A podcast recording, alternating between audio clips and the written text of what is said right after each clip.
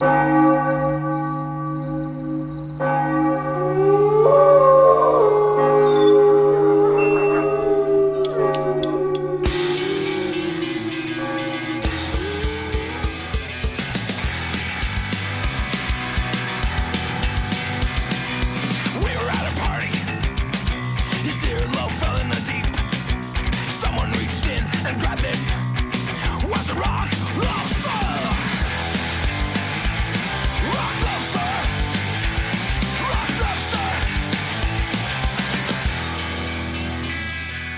noches, bienvenidos. Esto es Noche de Lobos, tu programa de rock y metal de la radio del Principado de Asturias.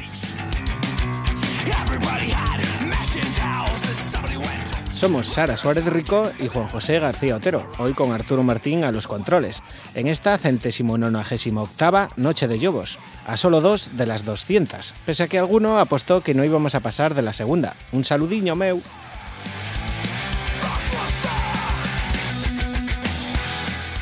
Esta madrugada os vamos a presentar dos discos bien fresquitos. Primero, y desde Nava, Alex y David de Soundcrash nos presentan su primer EP Under the Plate.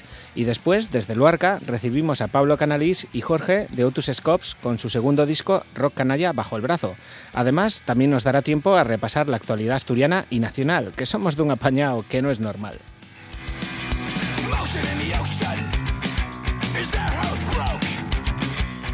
Se me olvidaba daros las gracias a todos por estar ahí al otro lado de la radio, de la televisión, en el canal en HD de la TPA o a través de www.rtpa.es barra radio desde cualquier lugar del mundo.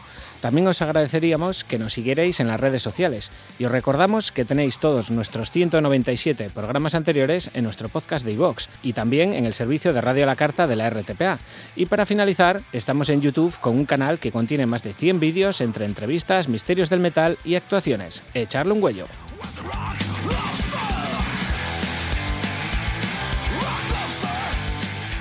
Abriremos desde Pravia, donde este pasado sábado se celebraba la segunda edición del Rock Nalón, con Crisis, The Wizards, Westia, Blast Open y Diligence, en lo que fue un gran salto del Festival Praviano. Nuestra enhorabuena a Pedro y Sergio por el currazo que se han metido en esta edición, y ya les esperamos para la tercera. Pusha el Rock Nalón Jobos, Ultra Trash, de Crisis.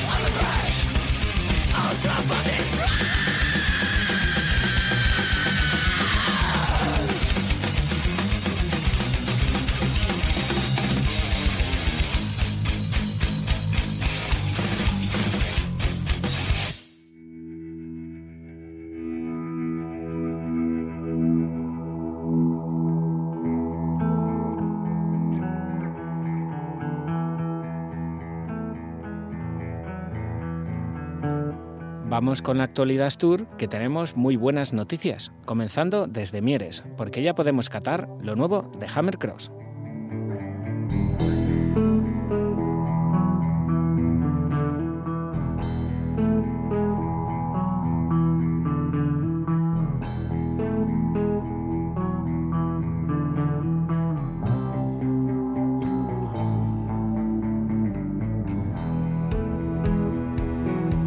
Durante julio y agosto en los OVNI Studios de Pablo Martínez, los de Mieres nos dejaban el pasado 29 de agosto la primera muestra del resultado, la intro que estáis escuchando bajo mis palabras y el tema 13.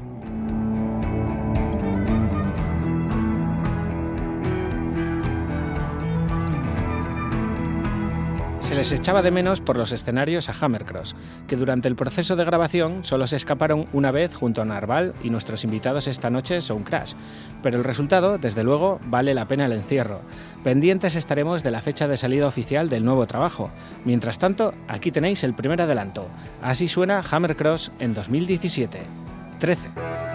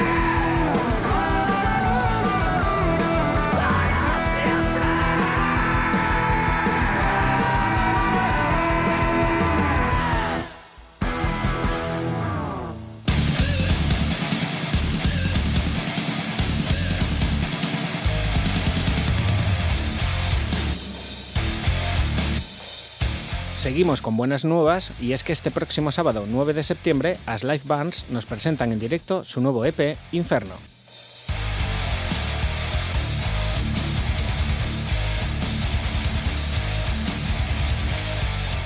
La cita es en la lata de zinc de Otero, junto a los leoneses Deathbringer y los de Aveiga Blowfish, y por delante les queda el Nomad Fest.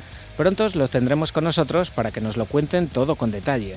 El sábado 9 de septiembre, desde las 9 y media de la noche y por solo 5 euritos de entrada, la presentación en la tierrina del infierno de As Life Bands. Para no perdérselo yo vos, el karma golpea hoy.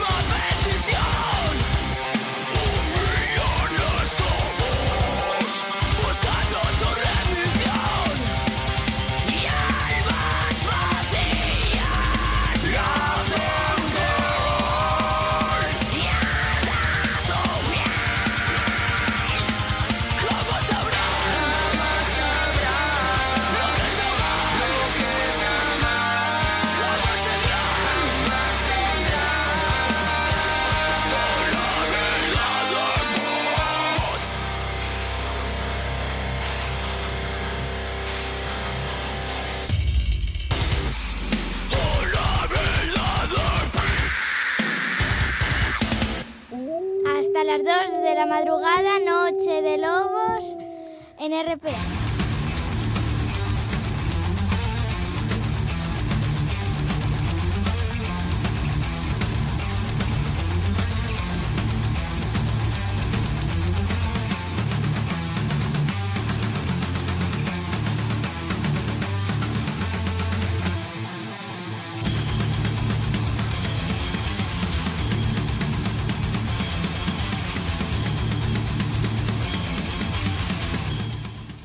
Turno de recibir a los primeros invitados de la madrugada, recién llegados al convento desde Nava, Sound Crash, una banda joven nacida en 2014, pero que lleva paso firme y en este poco tiempo ya nos ha dejado una maqueta y LP que nos vienen a presentar esta madrugada, Under the Play. Emi a la batería, David a la guitarra, Nel al bajo y Alex a la guitarra y voz son Sound Crash. Y esta madrugada tenemos a la mitad de la banda con nosotros. Buenas noches, mozos. Buenas Hey, noches. buenas. ¿Qué tal? Para ir conociendo vos las voces, os presentáis cada uno y me decís cómo llegasteis hasta Sound Crash y si tenéis algún proyecto paralelo. Pues yo creo que el, principio fue eh, a partir de- del resto de 2014 que coincidimos eh, Alex y yo, aunque él de aquella estaba tocando el bajo en otro grupo que se llamaba Brutalfly. Y bueno, yo había intentado hacer alguna otra banda, estaba también ensayando con, con, con otros amigos míos que, que tocaban, tenían un proyecto hace un, un tiempo que se llamaban Bonestorm y queríamos hacer algo que fuera un poco más afín a nosotros en, en función de estilo y, y fuimos probando. Primero conseguimos juntar a, a Emi Sí. y mm, empezamos también con Aitor al, al Sí, bajo muy empezamos poco tiempo. Empezamos a. Sí. Quedamos en, en un garaje que yo habilité un poquitín como de local, que bueno, yo creo que está bastante bien, además no tenemos que pagar alquiler ni nada. Y, y empezamos a hacer bueno, versiones, probar un poquitín nuestro sonido, cómo encajamos.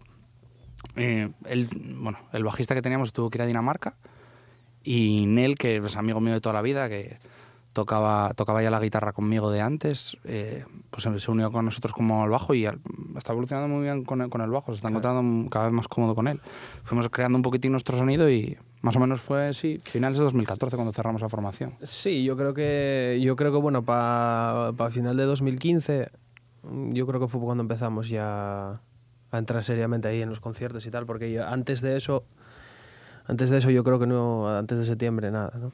Yo creo que no hubo no hubo nada. compusimos, y- y, tocábamos, claro. soca- tocábamos dos versiones, lo demás compuesto, pero hasta finales de 2015 no dimos nuestro primer concierto. Sí, así que al final, al fin y al cabo, soy eh, un año y tres Sí, cuartos. Realmente llevamos bastante poco, sí. sí. ¿Y cuándo fue el primer concierto y dónde? En Pola sí era. El primer concierto, hostia, el primer concierto, ¿cuál fue? El de, No me el, de nos- nosotros solos, además que sin ninguna banda. Tocamos un poquitín, Sí. después paramos un poco, hicimos alguna versión cutre de, de Bricomanía, ¿te acuerdas? De Bricomanía. Y, Sí, sí, sí. y volvíamos a tocar otra vez otros, otros temas. No, es que habíamos, ahí hubo- nos pegamos un atracón bueno unos meses del, Mm. del verano a componer bastante. Entonces, Claro. Sí, no, bueno, para entrar luego en los conciertos aquellos, sí, pues... Porque queríamos arrancar Además había, además había de aquella, era, era cuando hacían la Metal Battle aquí. Hmm. Y fue, fue, cuando, fue cuando eso, ¿no? Y va, oye, que quieras que no, y una motivación para tal. Pudi- Pudimos grabar la primera, bueno, lo, lo que, lo que fue Burn, que era el primer EP así pequeñín. Y, y nada, pudimos presentarlo por ahí. Luego ya más adelante, en 2016, pues eh, presentámoslo por ahí por el norte y tal. Y bueno, fue, fue divertido, a mí prestóme.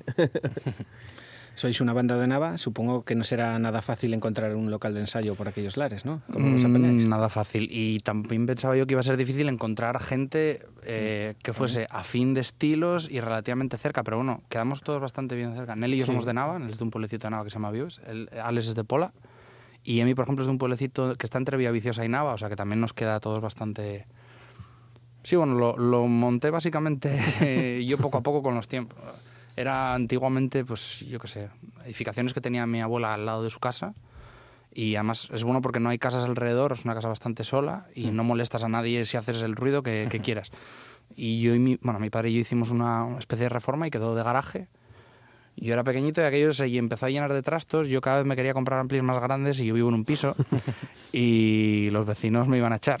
Así que lo vacié, lo intenté preparar un poquitín y fuimos probando diferentes disposiciones por el sonido y por oír un poco mejor Buah, la eso- batería y demás. Eso infinito, y cambiaremos otra vez. y- No, pero yo ahora la- la- tengo que decir que la forma que tenemos ahora dispuesta el, el local nos oigo muy bien, Sí. muchísimo mejor que, vamos, que en cualquier Sí, sí, directo sí, y, claro. y para componer y todo estar ahí cómodos.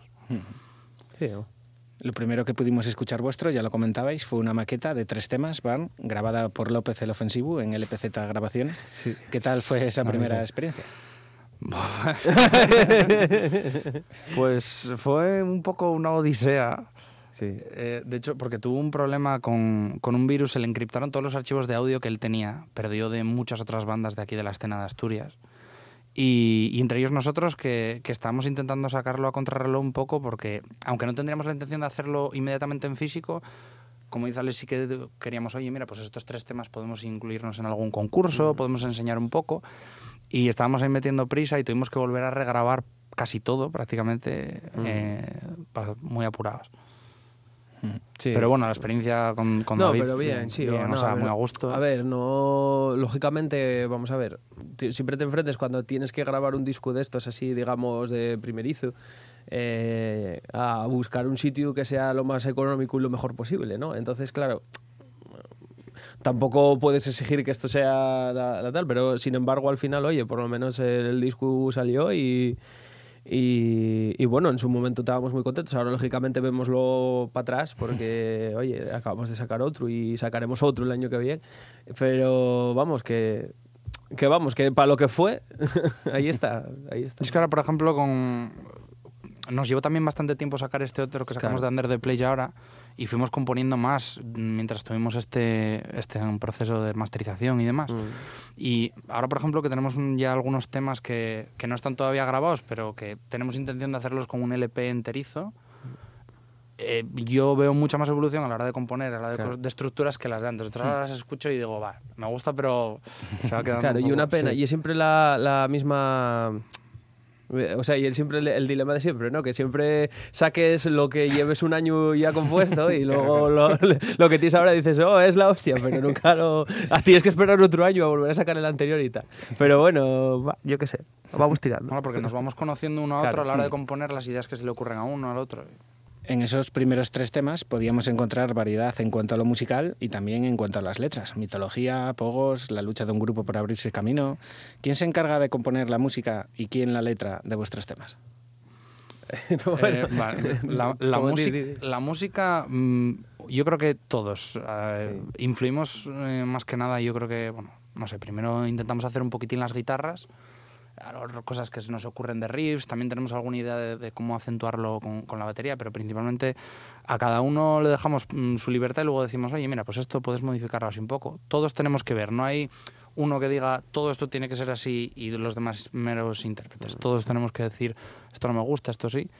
Y las letras principalmente Alex. Es el que más... Sí, bueno, yo siempre intento hacerles mm, mm, lo más adecuado posible a un, digamos, no, no que sea conceptual, digamos, no que sea de en plan sobre un tema determinado o tal. Es que a mí for- forzar eso siempre eh, parece que es un poco tontería, ¿no? Al final... No, siempre, siempre todas las- canciones que haces después van a gustarte más porque son las que hiciste las últimas. Entonces, bueno, no, no me gusta mucho forzarlo así. Entonces, yo lo que suelo hacer, y en plan, ¿qué me sugiere a lo mejor este riff? ¿O qué me sugiere esto que hicimos el otro día en el ensayo? O tal. Entonces, sugiéreme a esto. Pues ahí yo- normalmente, de hecho, cuando empezamos a hacer un tema o nuevo o, o empezamos a componer, digamos, en conjunto, eh, pasa un cacho largo de- hasta que tengo la letra, porque lógicamente gusta verlo en un conjunto y decir tú, oye, mm, esto puede ir guay, guay aquí, puede tratar de esto y tal. Entonces la letra para mí siempre es lo más... Sí, siempre- tantea la voz, pero sí. sin, sin pronunciar X palabras. Claro. Simplemente cómo encajar. Claro, y Claro. porque principalmente yo creo que hacemos un estilo que se centra en la motivación, la energía de la propia música, eh, que es muy importante también el mensaje, pero quizás en lo que nosotros hacemos no lo es tanto como, Claro. como las cosas que queremos componer a nivel rítmico y a nivel demás.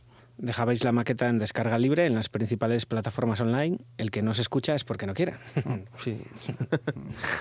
sí, sí, sí, básicamente. No, hombre... de- Pero sí. tendemos llegar a todo el mundo, que nos escuche quien quiera y que, que Sí, no, bueno, quien quiera. eh, Es- Este P además ahora también lo sacamos bastante económico, lo vamos a vender por 5 euros. Sí, sí, vamos a venderlo con 5 euros por el otro y, y el otro también, porque el, el otro realmente... Son los dos. Claro, son los dos a la vez. Entonces el otro, vamos, un- yo quería, yo, yo personalmente, y bueno, y, de- y ellos también, claro, pero queríamos sacarlo en físico, ¿no? O sea, quiero decir, quedó ahí, digamos, en descarga digital, como tú dices, pero... Porque no teníamos dinero de aquella Pero para- claro, para no, es que ya todo de economía. Entonces, y ahora no me parece tampoco que sea. Hay gente que sí que lo dice, ¿no? Que dice, va, ¿para qué vais a sacar un temas de antes ahora en el disco? de-?" Pues mira, pues que no salió en su día y ahora que podemos, pues oye, y es una oportunidad, ¿no? Y, la- y la gente, oye, a mí préstame a escuchar los discos, tal. ¿Sabes? Préstame a escuchar aunque sea lo antiguo, claro. Y ojalá podamos seguir tocando y gracias Sí, a tocar sacar en físico las cosas que compongamos. Sí, porque si no. Y de los tres temas que contenía Van, ¿cuál creéis que representa mejor la apuesta inicial de Soundcrash? Son pocos, ¿eh? Los temas son pocos, pero la pregunta ahí es jodida. Eh, bueno, yo, yo creo. A ver, yo yo estaría entre Now Fight o Burn. Sí, Now Fight o Burn. Evolution, fijo que no, porque Evolution eh, fue un tema que, que sacamos un poco más así, más, tra- más trasero, más, un poco más de, de caña y tal. Que estaba bien simplemente para decir que también podíamos ir por ese palo, ¿no? O sea, que, que va, oye, que también en un concierto tiene que haber su cera. Pero eh, realmente yo creo que a todos siempre nos gustó que no fuese tan tan delimitado a ese aspecto.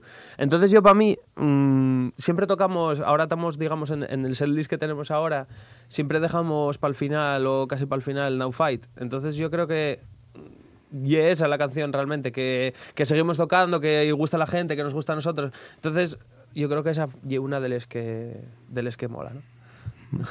Por los más, cambios. más representativa. Le- les guitarres, todo, digamos, le- les paraes. Seguimos haciendo paraes en las canciones de ahora. Seguimos haciendo, eh, digamos, los ritmos entrecortados, digamos, ahí Que entrar queda- momentos que queda el bajo solo. Claro, momentos a la contra, tal. Entonces, yo creo que eso ye bastante. Más que Burn, Burn sí que, sí que fue también muy representativa. Pero yo, co- yo vi la de otra manera, ¿no? Y era como más conceptual, más de otra, otro palo.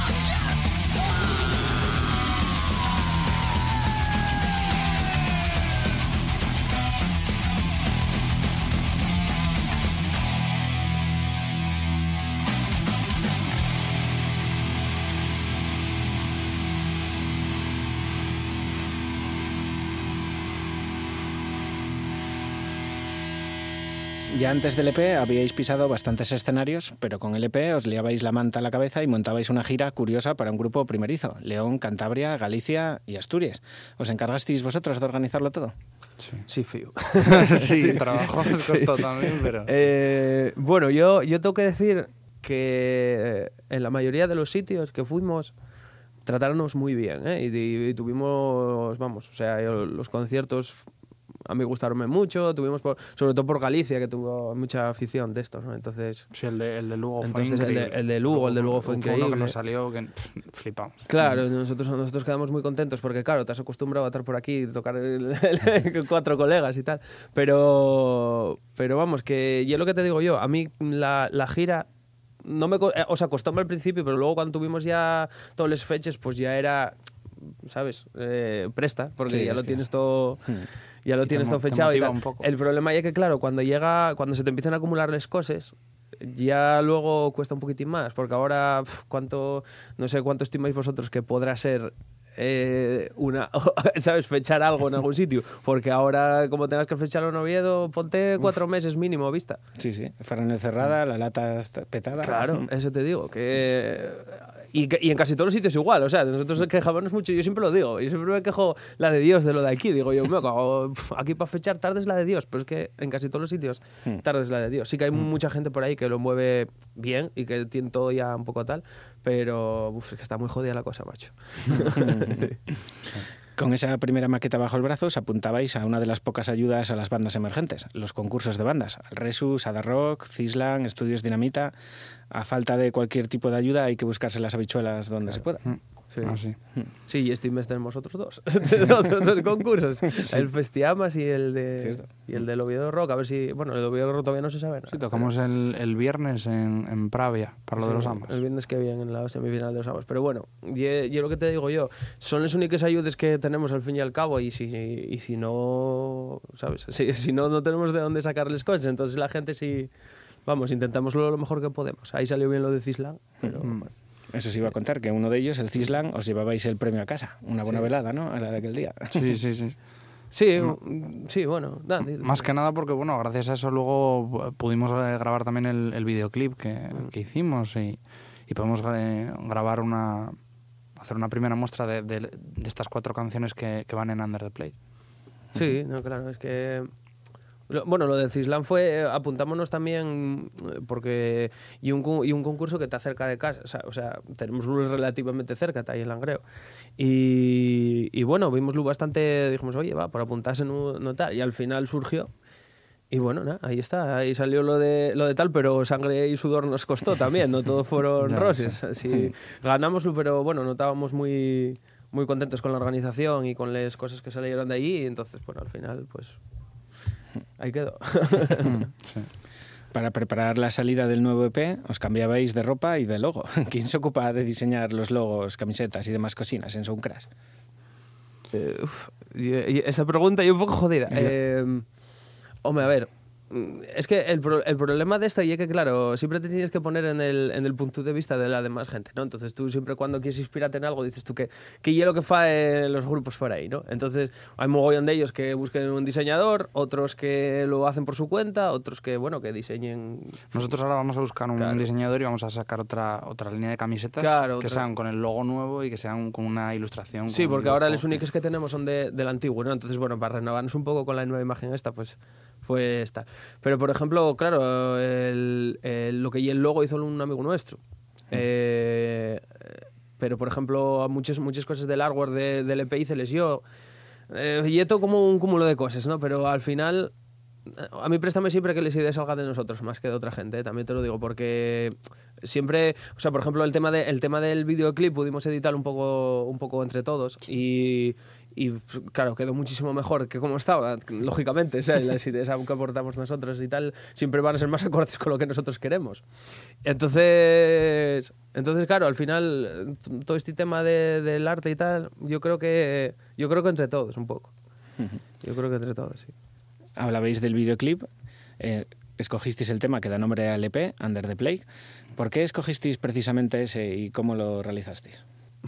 Yo creo que cada uno lo escogería por una razón. Yo un poco por la explosividad, por la velocidad, por los cambios también de compás. Empezamos a meter eh, compases de tres cuartos y no sé, porque por ejemplo las otras, a mí, a mi parecer, para, para hacerlas en un vídeo me parecían un poco más tranquilas y menos explosivas. Yo con un videoclip, primer videoclip que, que podemos sacar como, como sea, quiero sorprender un poco, chocar un poco. En- y me parecía, a mí personalmente, un poco la más acelerada, por así decirlo. Sí, no, yo creo que... Más mm, potente. Claro, yo creo que, que dentro de lo que ILP, aun sea, sea como sea, digamos, la, la- el sonido, sea como sea ya, que eso ya es más criticable o menos, de- dentro de lo que son las canciones, yo creo que era la más adecuada para el videoclip por eso, porque ILA, digamos, la que, aparte de la que da nombre al disco, que yo creo que vino antes, ¿no? Antes de, antes de, vino antes la decisión del, Sí. del nombre del disco que la, de hacer el videoclip. Entonces, claro, va, también, ¿sabes cómo era el nombre? Eh, pero, pero yo creo que y es la más... Una, aparte de ser del- la más, digamos así, más, más trayera y un poquitín... Porque nosotros realmente tampoco, oye, que hagamos mucha, mucha cera. Cera por cera, No, muy no. poca, tío. O sea, y es simplemente... Y es simplemente otro tipo de música. Metemos Eh, en algún momento claro. puntual o Sí, mucha gente nos dice, "Oh, no, es que, eh, claro, eh, hecho- claro, fa, fa- faltóme tal, no sé qué, nada, pero no ye, no claro, no ye cera, ¿sabes? No ye, no ye tupa tupa. Mm. De hecho, al principio, cuando nos empezamos a juntar, eh, Mm. Alex y yo hablando de qué queríamos hacer inicialmente, porque luego, claro, de, de la mezcla de todos van saliendo diferentes cosas, Mm. pero al principio lo que queríamos hacer era un poco ese rollo como un poco más lento, a medio tiempo, en plan Claro. groove, como más... Entre groove y hardcore también, con es, no sé, por la forma del balanceo y demás. Sí, Que también tenemos mucha influencia del thrash y, y al principio... De hecho, teníamos mucha influencia del thrash de, en plan sonido de los 80. Ahora estamos yendo un poco más, cada vez a detalles más modernos, yo Sí. creo, en lo que estamos componiendo ahora. Sí. menos. sí, sí, tal cual, tío. Turno de escuchar Under the Plague. ¿Quién me presenta uno de los cuatro temas del EP? Que me presenta, yo, yo preséntate como te lo presento, como quieras. El que quieras y como El quieras. que, qui- el que quiera, como quiera. Puedo pinchar el que yo quiera. Vale, eh, pues entonces yo voy a escoger Rampage.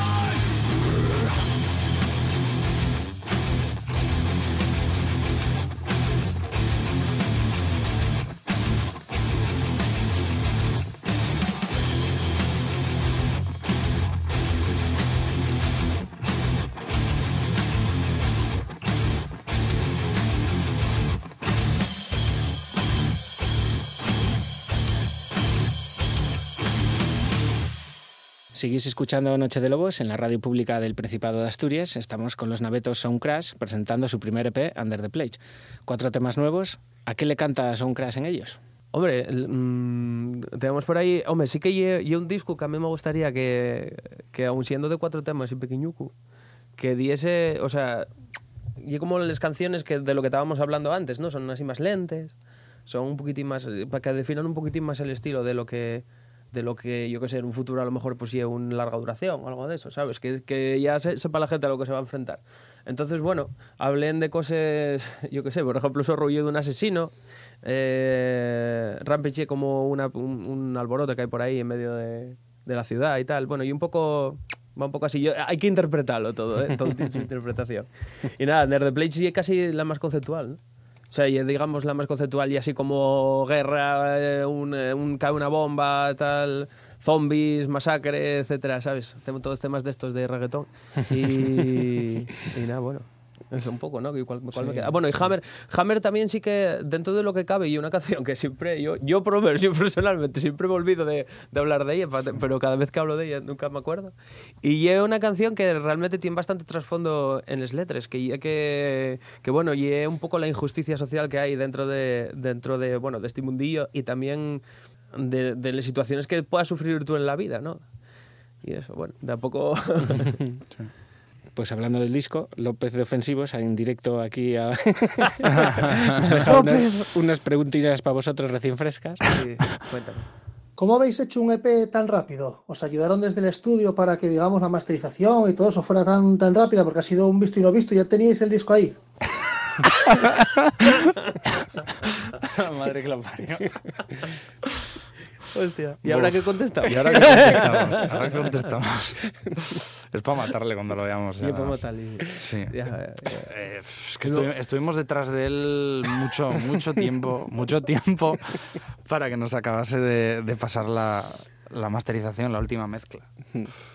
Tenemos una gana de sacarlo ya de la hostia. Ya, se- Sí, bueno, no, ya lo que- tenía, ya lo tenía claro. todo prácticamente y no sé si estaba liado. Es que y pasó nos, nos- nos iba dando largas y nos fue pasando uf, mucho tiempo, mucho tiempo. No, yo digo que... que... Estuvo en mí metiéndole caña, que bueno, Sí. el- nuestro batería ahora es el cantante de Ofensivos, canta, canta con él. Sí, está tocando con Y ella. entonces un poco metiéndole presión desde muchos sitios ya conseguimos que por fin nos terminara el trabajo y nos pasase la, Sí. la masterización final. ¿Qué pasará cuando no grabemos con López y haya un problema con López? O sea, sa- ¿sabes? ¿Qué pasará en ese momento? Cuando, cuando grabemos fuera, eh, en, en cualquier otro lado, y siga viendo y diga él, "Nada, tal, te- ya lo puedo masterizar y tal. Bueno, no, la cuestión, yo, eh, pero, el, a ver, el problema, siempre, el problema que tenía, el problema que teníamos con el, con el EP y es que nosotros, claro, cuando, cuando acabamos el concurso este del Cislan, grabáronoslo di- relativamente rápido. O sea, quiero decir, fue- acabó relativamente rápido. Entonces estaba grabado desde febrero, ¿sabes? Y pasó casi todo el año, lógicamente. Entonces, eh, claro, como queríamos tener algo en físico, pues no, no veíamos, estábamos, que no cagábamos, estábamos viendo ahí las cosas. Y porque para tal. sacar el, el Claro. vídeo queríamos ponerle el, el audio, el vídeo, audio de la- del máster claro, del máster, todo. Y entonces estaba todo un poco, pues así, digamos, colgando. Y, y yo creo que. No, pero bueno, yo al final, yo al final, al final, después de ver, de ver todo, de todo el resultado, yo estoy bastante contento. Dentro de lo que podía ser, Sí, sí. dentro de lo que podía haber pasado, estoy contento. Sí, ¿Alguno de vosotros podría explicarme qué es la jaula de Faraday? Qué cabrón. Es que cago en la puta que lo parió. Yo, vamos, yo, yo creo que ya algo de campos electromagnéticos o algo de eso, pero, pero soy un inculto de mierda, entonces, entonces no sé decirlo vosotros. Ten- igual en mí si llega a estar aquí lo sabe y lo deja podía, mal, ¿eh? podía decirlo, Sí, sí, igual sí, está- yo creo que concretamente. yo- sí, Buah. sí, no sé. Hablando del disco, una de mis preferidas es Mi váter es mi trono. ¿De quién fue la idea? Mi, váter es mi trono, no sé, tío. Esa, De algún cagón. esa- de- muy friki. Muy, Sí, muy, friki, muy friki, trama- tra- tra- trata temas tan profundos vision, como, el nihilismo dentro de la sociedad Sí. moderna. un poco así entre, entre el nihilismo y la cagalera. O sea, ahí Sí. como hay un intermedio. Trata un Y poco la Tan monarquía. ruso, tan ruso yo creo, ¿no? O sea, ellos cantan en ruso. sí.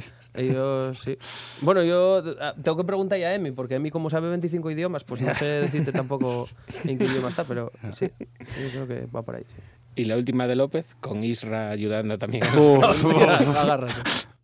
Ahora hablando en serio, después de dos EPs, ¿cuándo tenéis pensado un disco, un disco de larga duración? El año que viene lo tenemos. Y si no contesto a esta hora, López, porque no me da la gana. no, No, eh, pero tenemos muchas ganas de, de co- comprar unas pocas más y con otras tantas que tenemos ya, ya compuestas y sin grabar, pues esperamos poder afrontarlo el año que viene, Claro, el yo, problema- aunque fuese a claro. finales de año. El problema más que nada es económico. Y económico. y, y, pues, si pudiésemos tocar mucho más, seguro que podríamos sacarlo antes.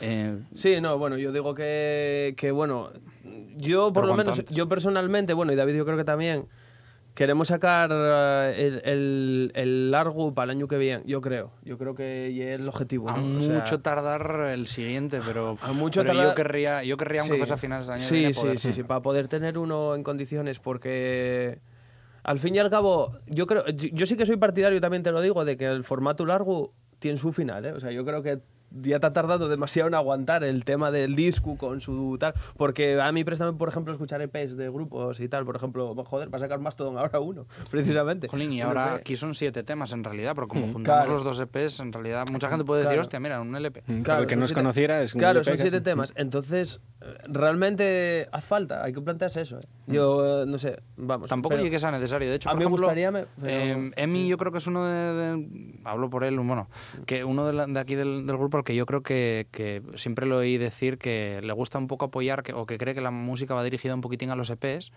porque mm, se difunden y se escuchan más rápido, eh, son a nivel económico, tal y como están las cosas, pues es lo más fácil de, de sacar y de producir. Lo que pasa que bueno, nosotros tenemos la ilusión de sacar sí, el largo Hay que sacar y- un largo por sacarlo, ¿sabes? Para decir, y este ya es el primer y disco. Hmm. Sí, sí. un poco más como, como en unidad y En como unidad, que, sí. Que tenga un poco más que ver todas las canciones. Sí, un poco, un poco más de sentido. Estos Yo- son un poco, este DP sí. yo diría que son un poco como nuestros inicios, primeros intentos, primeras influencias, cómo vamos empezando evolucionando y el LP sería en plan de este es nuestro sonido, nos conocemos, vamos Claro. siendo un poco más. Eso es lo que yo veo en los temas que vamos Sí, componiendo ahora. Claro, y, aparte, sí que, es que claro, hay que ponerse en la situación de que el, el día que saquemos un largo, las canciones ya para nosotros y para la gente que nos venga que nos venga a ver a los directos y tal, ya tienen un año y pico, claro. Entonces, entonces claro, hay que todas esas canciones gustaríanos poder ¿sabes? Sacarles y que tengamos sonido y que digas tú, hostia, esto y lo que tal. No velo ahora desde lejos, imagínate Ya, que sí. ya lo hubiésemos sacado, velo desde lejos y decir tú, hostia, no me moló esto tal. Que ya lo que realmente pasa con el tema de los EPs, que por hacerlos así, digamos, más rápido, más, más económico, siempre peques en todas estas cosas. Es decir, tú, hostia, espera, este tema hubiese quedado mejor tal. O, o, hostia, si hubiésemos metido este y este no, eso con el disco yo creo que no, que no pasa. Entonces había que hacerlo, sí. Mientras este EP se cocinaba, pasabais por buenos escenarios, como el del primer Wolfest, la carpa Cimata Live de la Semana Negra. De todos los bolos que habéis dado hasta el momento, ¿con cuál os quedaríais cada uno de vosotros? Oye, muy difícil. Es complicado, yo diría alguno más, diría varios. No, Me gustó mucho el del Wolf en, en la Sir Lawrence, me, me gustó mucho. Me gustó mucho el que dimos en Galicia en Lugo también. Ese, es que ese yo creo que no nos esperamos ni tanta gente, ni tan buena Es acogida, fue- ni tanto movimiento, ni tal. Fue, fue Es que lo, de Galicia fue una sorpresa. La segunda vez que fuimos, bueno, no fue tan... De hecho, hubo, hubo muy poca gente, asistió muy poca gente. Pero, claro, era la primera vez que íbamos y dijimos, hostia, mm, a- ¿qué- ¿cómo estará? ¿Cómo estará aquí? ¿Sabes? ¿Cómo, Sí, qué, sí. qué- qué- qué nos vamos a encontrar? Porque todo el mundo no sabrá bien de tal. Y, claro, y fuimos para allá sin, sin saber mucho. Llegamos para allá, no vemos a nadie. Digo, ¿qué, qué- qué esto? Y al final, pues sí, hubo gente. Yo, yo resaltaría ese. Y sobre todo porque había gente Sí. que no nos conocía, que muchas se llevaron la sí. sorpresa y dijeron, jolín, hoy sonaste. sí, muy bien". Claro, sí. Y eso yo lo que presta también. Porque hay, hay conciertos en los que no te sientes a gusto por el sonido, o dices, va, jolín, hoy... O sitios en donde o no te puedes amplificar o, o no te oyes o, o depende de cómo sea, pues... Yo quedé, yo quedóme también, tío, con uno que dimos en Santander. Yo creo que. Ah, el de la Rock. El, el de la Rock Beer, pero más por el concierto en sí. Por, por el ambiente y la gente y tal. Y además tuvimos. Va, Sí, hicieron algún- incluso algún poco, además. Que, que- sí, que- te- y tu- sí, hubo, sí. hubo fuera de ahí. lo hicimos- lo hicimos con Feroz, Feroz, sí. con Con Feroz. Bueno, Feroz, Feroz, no Sí. sé cómo, no sé cómo oye, pero sí. Y bueno, hicimos un par de ellos con ellos, ¿no? Sí. un par de ellos y haremos otro, creo. A mí me hay gustaría. otro fechado, creo. Y, y bueno, que, que eso, que fue. Yo quedaríame con esos conciertos, pero yo sobre todo quedarme con los conciertos siempre. Sí, Casi todos los que me acuerdo de, de los detalles y tal son los de casa. O sea, y, Sí, y verdad. claro, acuérdome de los de aquí, de los de Gijón. Y, y el de la Semana Negra. El de Aviles también El de Avil- me gustó este último que hicimos en, sí, en Legaras. con en- Narvel. con Narvel, Que eh, grupazo. Pero, pero claro, es que mm, pf, es que aquí en Asturias está Guilleto como tan distinto. O sea, si ya siendo de aquí, diciéndolo, imagínate cómo ya la situación. ¿no? Entonces, entonces, bueno, eso, que Guilleto como muy tal. Pero yo siempre, siempre me acuerdo de los de aquí, porque los de aquí realmente saques, y lo que saques, lo que te acuerdes. En la calleja cuando tocamos pa, Claro, en con la calleja, con- con... gente, en la, en la calleja con Guadaña, con Prima Nocte también hicimos otro. Es Ese que claro, mucho, hicimos tantos que... Sí, lo que pasa que en ese, no- los, y me da mucha pena también por los de Primanote son muy amigos nuestros y, y es que no había prácticamente gente en, Claro. en ese DL Una con pena. ellos. Fue una pena. Fue una pena para ellos porque venían de lejos y... Pero bueno, al final estamos contentos. ¿eh? Yo, yo estoy Sí, contento. Con los concis, la verdad, en, vi- viéndolo ahora desde una perspectiva general, no me quejo. Estaba, estaba muy Sí, bien. sí. jolín, experiencia, siempre se aprende. Claro. Sois la primera banda de Nava que traemos a Noche de Lobos. ¿Qué tal está la escena por la comarca de la Sidra? ¿Sois un oasis o tenéis compañía de otras bandas? Nava es pequeño, la comarca de las Islas es un poco más, más grande. Y yo creo que sí que hay alguna banda más. Yo al menos conozco, conozco otra que es, que es de Nava, que creo que principalmente lo que hacen es versiones y que tocan así como un estilo más eh, cercano al rock. Eh, no sé si por Villaviciosa o por... En Pola de Sierra sí que hay... Al, Sí, bueno, en que no es la comarca de la Sierra, pero bueno, Claro. está, está al lado. Y, Sí, no, bueno, yo, yo, puedo hablarte de la pola, de nada. Sí, claro. Nava no te puedo hablar. Pero... Y es que, y además mola porque de Nava muchos nos conocemos porque cuando yo era muy pequeñito fue cuando se inauguró la Casa de la Cultura de Nava y empezó la escuela de música. Entonces muchos, pues yo qué sé, o del coro, o de haber ido a piano, a, Juntados, tal, ¿no? a diferentes instrumentos, pues bueno, siempre... Supongo que, hay, que habrá alguna banda más que seguramente Sí, no que conozcamos. conocemos fijo. sí, Claro, sí. eso seguro. gu- Sí que hay alguna más en la sí, Pola, por sí. ejemplo. En la Pola sí, bueno, yo digo en la Pola, en la Pola, bueno, antiguamente había mucho más, había mucho más. Yo digo todo desde el punto de vista de la tienda, que, que yo tengo muchos clientes músicos, entonces, claro, como y es normal, conozco a unos cuantos y sí que antes había un mogollón más. Antes había un mogollón de Sí que es verdad que veo gente. que hay más... eh, no hay tan metal. No y tan metal, no, quizás. no, no, que va, que va, que va. La escena, la escena del metal y mucho más, yo creo, más, más afinca en las ciudades que, que, en, que, en- que fuera, ¿no? Porque De hecho, creo que hay una sorpresa un poco el que nosotros nos hayamos Sí, no, bueno, yo creo que yo creo que uh, sí que sí que hay bandas de metal. A ver, está Sí, están los de Brutal Fly que están ahí, está también antes había, bueno, Bone Storm que lo dijiste tú tocaba allí. Eh, en la Pola había unos cuantos, Overland, Kursk, ah, pues que claro, si te pones a buscar, a sacar había mogollón. Sí. Lo que pasa que claro, el metal yo creo que lleva más, o sea, mo- mo- 50 veces más bandas en Oviedo y en Gijón, lógicamente. Pero bueno, no sé, sí, yo creo que yo creo que los grupos, si te pones a buscar, hay unos cuantos más de los que pensamos, ¿eh? Mm. Yo creo que sí, en Nava. Pero bueno, sí. Lo próximo de Sound Crash son las semifinales del Festiamas, el próximo 8 de septiembre en Pravia y un poquito más tarde dentro de las fiestas de Oviedo. Pero ¿tenéis previsto dar un concierto largo de presentación del EP? ¿Nos podéis contar algo? Todavía se está maquinando. es que. A ver, sí que. A ver, ¿qué pasa? Que claro, hay tantas cosas que hacer que, que luego al final no. No, No, pero. eh, a ver, fe- fechados ya tenemos tres conciertos así, digamos, en el periodo de invierno. Supongo que llegarán más a lo largo. O sea, sin contar, digamos, el, el Festiamas, ¿no? Pero, pero bueno, yo creo que ahí hay alguna fecha. Y supongo que llegará alguna más. Pero yo creo que va más enfocado todo. Este, yo creo que este, esta vez no creo que haya gira, Ya, de- gira de- como de- tal. Como, tal. Como presentación del nuevo trabajo. Como porque- gira, igual que la otra sí que la hubo, porque la otra hubo, digamos, o sea, ya, ya teníamos todo enfocado para que presentásemos. Pero es que yo creo que pasa, que pasa una cosa también. Como nosotros vamos componiendo, componiendo, componiendo, y según en función de los medios económicos que vamos teniendo, vamos sacando en físico los trabajos, de aquella Burn estaba muy reciente, o bastante reciente, de cuando lo grabamos a cuando lo tal, y más que nada porque no lo hicimos en físico, pero ahora ya no es tanta presentación, quiero decir, eh, hay canciones eh, por aquí que ya estuvimos tocando durante bastante tiempo, y no sé cómo explicarlo. Si ya- ya las tocamos y yo creo que sí, cuando a la- de cara a hacer el LP, que queden muchas además sin tocar, sí dediques un setlist como más orientado a, a eso. Pero mm, quiero decir, el EP de Boone fue las canciones que empezamos ya a tocar al principio y fuimos metiendo poco a poco algunas de las que, de las que están en este otro EP y fuimos poco a poco incluyéndolas. Entonces creo que tampoco es necesario, eh, porque esto es como trabajos nuestros que fuimos pudiendo pasar a- al formato físico. Hay alguna canción relativamente nueva, sobre todo yo creo que Rampage y Under the Plate, Under the Plate de las que están grabadas yo creo que es la última compuesta.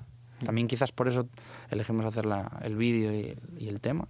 Pero sí, bueno, contestando a la pregunta, creo que no vamos a hacer una presentación de, de este y van, van implícitas en el setlist que tocamos. y es que yo también, canciones nuevas. claro, yo también cuando, cuando me pongo a ver este, este EP para atrás, o sea, nosotros este año ya sabíamos que íbamos a sacar uno, ¿no? O sea, quiero decir, ya sabíamos que ibas a, a sacar uno, pero claro, como fue la sorpresa de lo de ganar el, el Cislan, aprovechamos y sacamos uno en ese momento. No quiero decir que, que hubiésemos pensado en hacerlo en febrero, ¿sabes? Entonces, sí. entonces, ¿qué pasa? Si, yo creo que se hubiese visto de otra manera, si hubiese salido las cosas de otra manera, si a lo mejor hubiésemos hecho, digamos, financiándolo nosotros. Si no hubiésemos ganado el concurso, Claro. seguramente hubiésemos pensado en pues, tenerlo Claro, un poco más. pues tenerlo un poco. Igual tendríamos mu- más fechas por no meternos en este rollo antes de tiempo, ¿no? Entonces, eh, yo creo que, que, claro, eso, eso condiciona mucho que luego haya gira, ¿no? En este caso, yo tomo yo personalmente, ya hablando por mí, tomo como, como un EP de paso, ¿sabes? Por Sí. sacarlo y decir tú, oye, mira, sí. estoy así. Tam- te- Tenemoslo aquí, el que quiera, que, el que guste, que lo escuche. Yo, mm, personalmente, y hay algo que, que está ahí, ¿sabes? O sea, que lo sacaste y está ahí y ya. O sea, fuera. No, no, tampoco, tampoco queda ahí mucho más hincapié, ¿no? Luego cuando salga el disco ya ahí daremos hincapié bastante, pero, pero vamos. Entonces, entonces, bueno, gira para ello, pues, oye, si, no, si nos llamen bien. Queríamos, queríamos tenerlo. eh, mucha gente en muchos conciertos nos piden el disco, oye, tenéis un disco, tenéis un tal, quería compraros.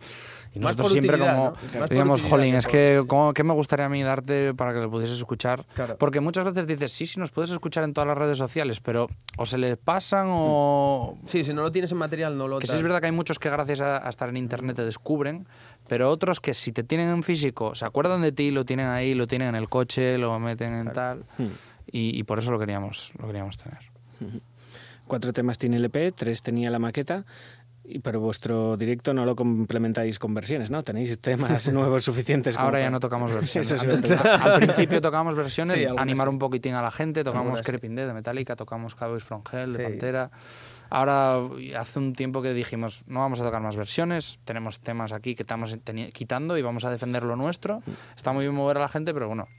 Claro, y lo, y lo que hablamos siempre, que mm, to- todas estas cosas de, de, mm, ¿Cómo lo explico? De... A ver, a ver, déjame, déjame, déjame pensar porque entre el teléfono y yo. Que yo creo que, yo creo que todos los temas estos de... de, de- digamos que resten entre lo que no está grabado y lo que no, o sea, digamos lo que te enfocamos el- al LP largo, a larga duración. Y todos los que ya salieron, hay un desfase, claro, hay, hay muchos temas que están ahí guardados para cuando salga. Entonces, ¿qué pasa? ¿Qué, qué fas? ¿No tocalos? no, no, no, no puedes. Entonces hay que, hay que tocarlos bien, hay que prepararlos para ello.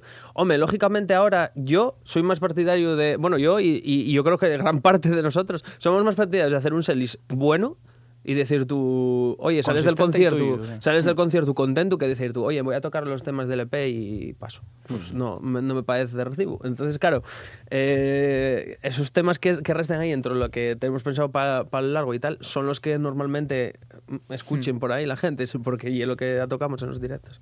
¿Y por qué la gente no debería perderse un bolo de Soundcrash cuando pasen por su ciudad o alrededores? Buah. Yo es que creo que ganamos muchísimo en directo.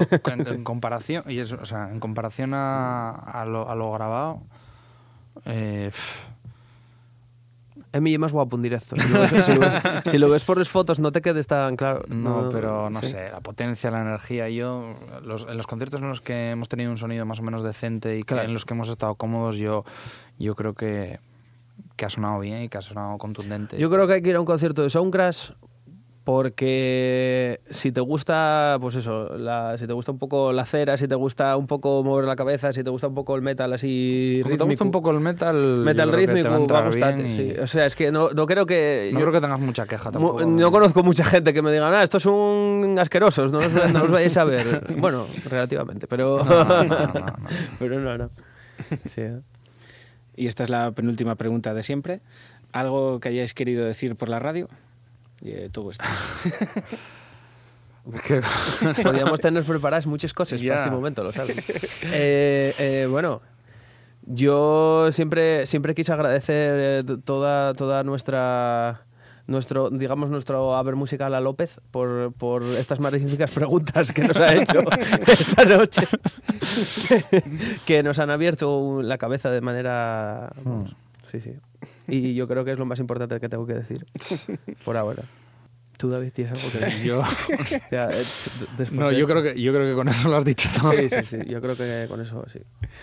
No, agradecer mucho a toda la gente que, que nos ha ido a ver, que se ha interesado por nosotros, que nos, que nos apoya, que nos ha comprado una camiseta.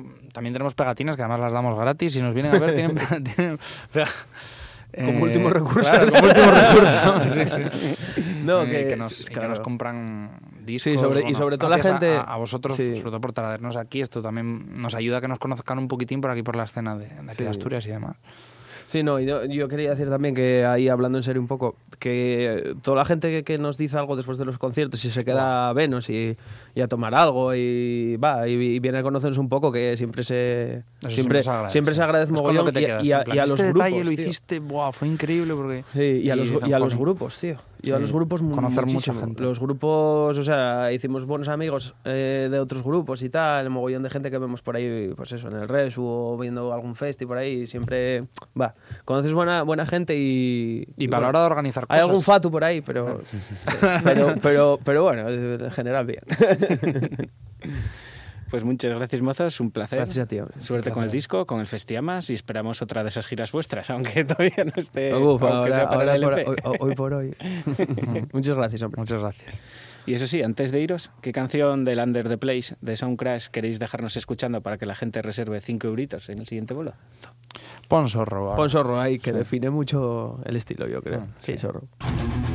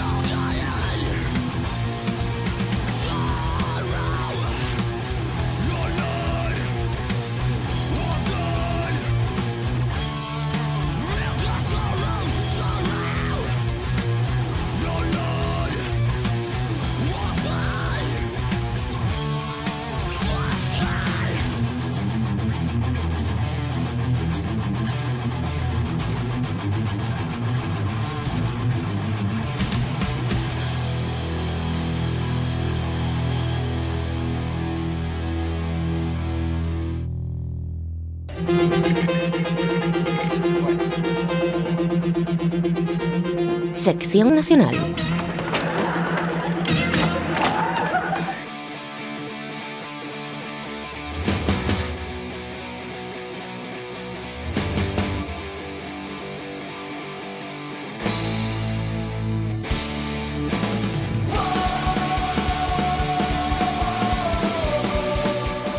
Despedimos a David y Alex y vamos haciendo sitio para los autillos loarqueses, vamos a echarle un huello a la actualidad nacional, comenzando por el nuevo videoclip de Radio Crimen.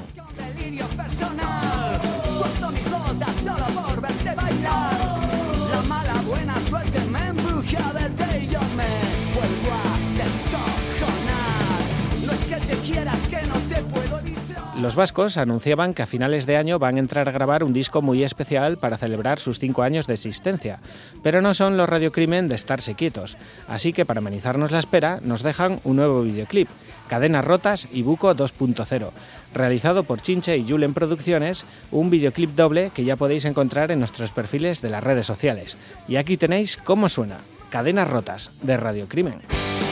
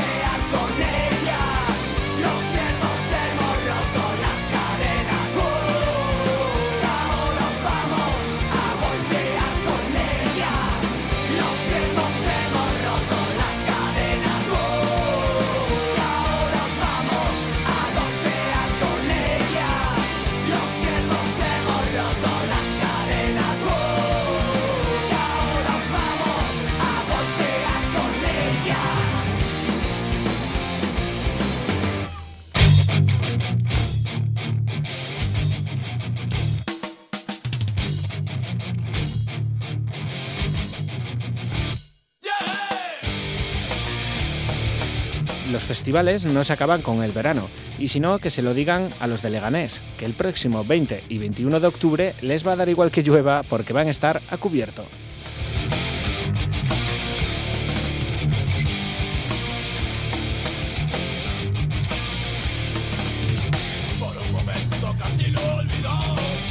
El cartel del festival es de lo mejor del rocky punk patrio.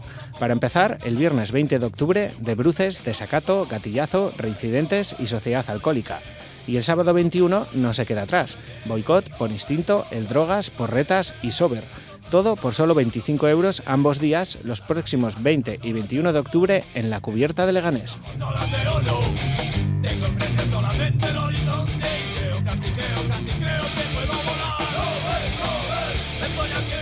Ir reservando fechas para el acubierto, Yobos, que la agenda del rockero metalero es difícil y fechas como esta hay que ir preparándolas.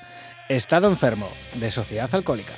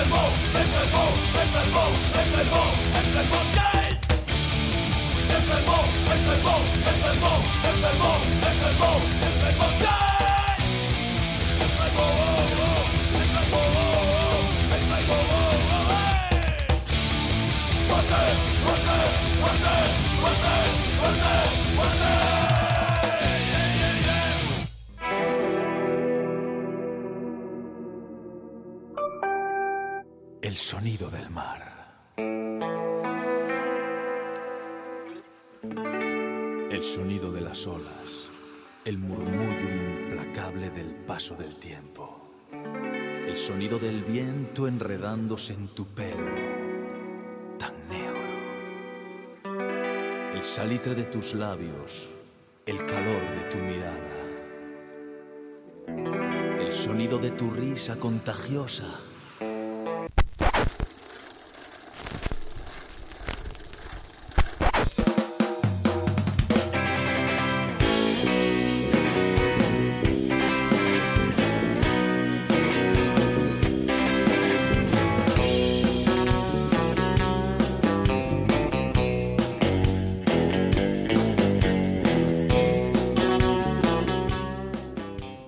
Bien, Jobos, ya lo decíamos al arrancar el programa, hoy nos vamos a despedir desde Luarca, que si bien se ha quedado sin festivales o tributos de rock, todavía resiste hoy siempre al invasor reggaetonero, como demuestran entre otros los mozos de Otus Scops, una de las bandas que más escenarios, barcos y playas pisan de la Tierrinas Tour.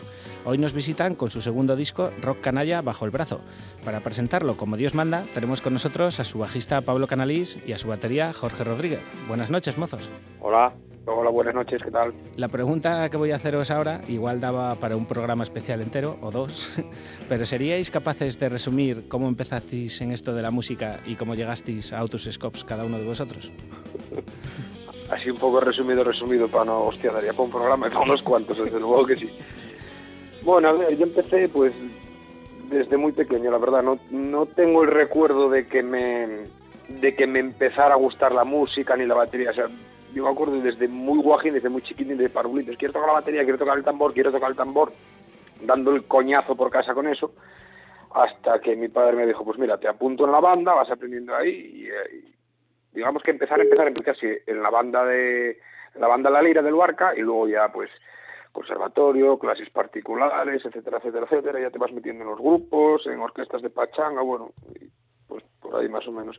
Y luego cómo llegué a Autus, pues mm, yo conozco a Pipo, a José, a la guitarra, pues de, toda la vida prácticamente también, de coincidir en charangas, en la banda, en grupos, en mil historias. Y simplemente un día me, me pegaron el toque, oye Jorge, estamos haciendo, queremos empezar un proyecto nuevo con este pollo, que era Pablo, yo a Pablo evidentemente lo, lo conocía de, de oídas y bueno, de, de- de sus trabajos con folclores imaginarios, con Senogul y todo este rollo, pero nunca habíamos coincidido. Y digo yo, pues mira que dos patas para un banco y si me junto yo somos tres, o sea, vamos para adelante de cabeza a hacer lo que sea. Sí, sí, no lo dudé ni un momento. Y así, más o menos. Bueno, pues yo me inicié en la música en torno al año 95. Mm, Curiosamente yo de pequeño no, no escuchaba música. Creo que la primera cinta que tuve debió de ser la de la de Europe, de, de Final Countdown. Eso sí, siempre me llamó la atención el rock, el heavy. Eh, y, y, y bueno, empecé a tocar el bajo en el año 95 más o menos, sí. Eh, y que tenía 20 años. Y bueno, pues poco a poco yo empecé con el metal, tuve una banda de metal que se llamaba Nayar, en el cual grabamos un, un disco y luego nos deshicimos. Después estuve en un grupo de rock progresivos en Ogul y finalmente pues acabamos haciendo surf rock, eh, música eh, instrumental con Otus Scopes, que nos juntamos más o menos en el 2012, a finales. ¿Y por qué coger el nombre del autillo común? Un ave nocturna tímida y que no le gusta dejarse ver. Bueno, bueno.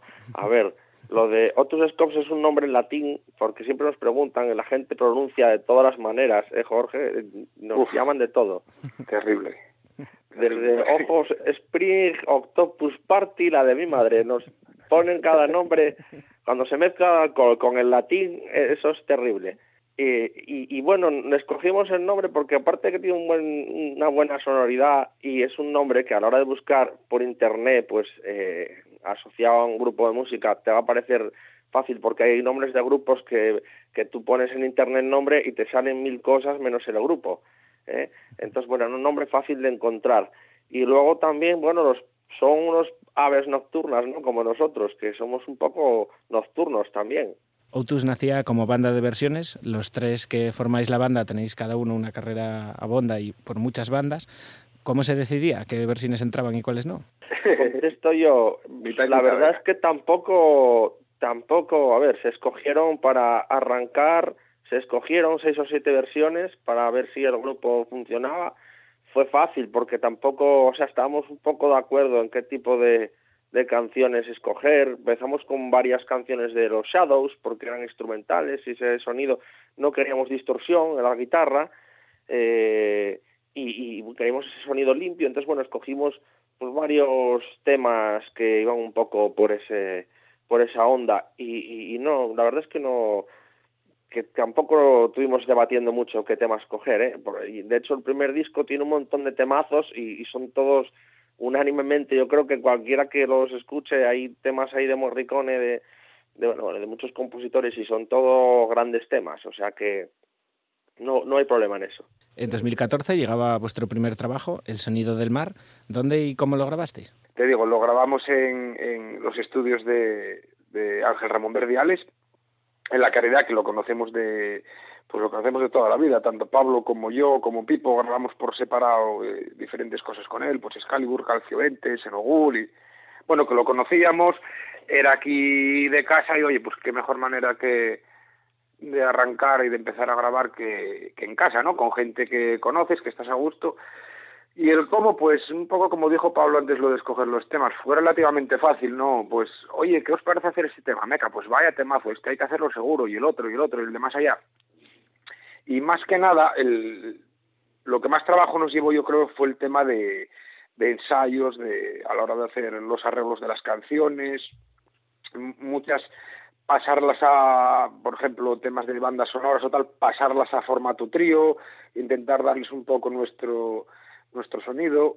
O sea que el mayor curro nos lo pegamos en, en, en casa, en el local de ensayo, como, como quien dice. Luego más o menos al estudio, digamos, con las cosas claras, que, o sea, que fue poner, poner la, la claqueta, darle al botón rojo y, y a grabar sin más. Y muy bien, la verdad, muy contentos con el, con el resultado y cómo se fue moviendo todos estos años por ahí. 20 temas, incluía el sonido del mar, entre versiones y temas propios. ¿Los propios, cómo los compusisteis?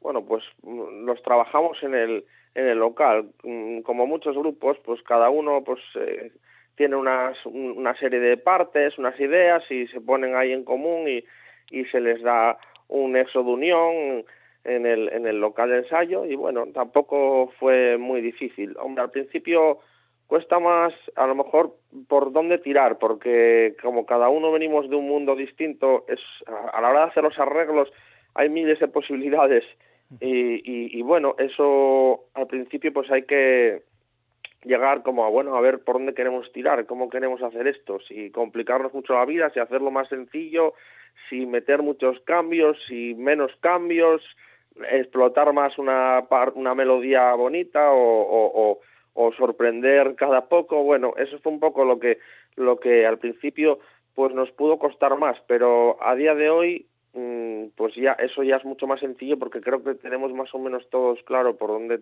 por dónde tirar. De ese sonido del mar, editabais vuestro primer videoclip del tema El Solitario, donde aparece el cuarto Otus y que estuvo nominado a los Amas. ¿De quién fue la idea del videoclip? Bueno, la idea también la, la, la sacamos entre todos y aprovechando que, que Manolín es amigo nuestro y que, bueno, es un- una persona muy carismática y ya puesto que el tema se llamaba El Solitario por aquel señor que robaba los bancos con aquellas barbas postizas y, y bueno, pues eh, para hacerlo un poco cómico, pues pues eh, participó Manolín haciendo de protagonista y la verdad que habría miles de anécdotas solo de, del día de grabación de, del videoclip. Puedes contar una. Cuenta tú alguna, Jorge. Dios, no sé, fue, fue tremendo. La verdad que teníamos que haber hecho un, un making of o algo. Pues, por ejemplo, a ver, ¿qué os puedo contar? Nada, estábamos ahí por la zona de... Dios, ¿cómo se llama aquello? Sí, por la zona de Rillo.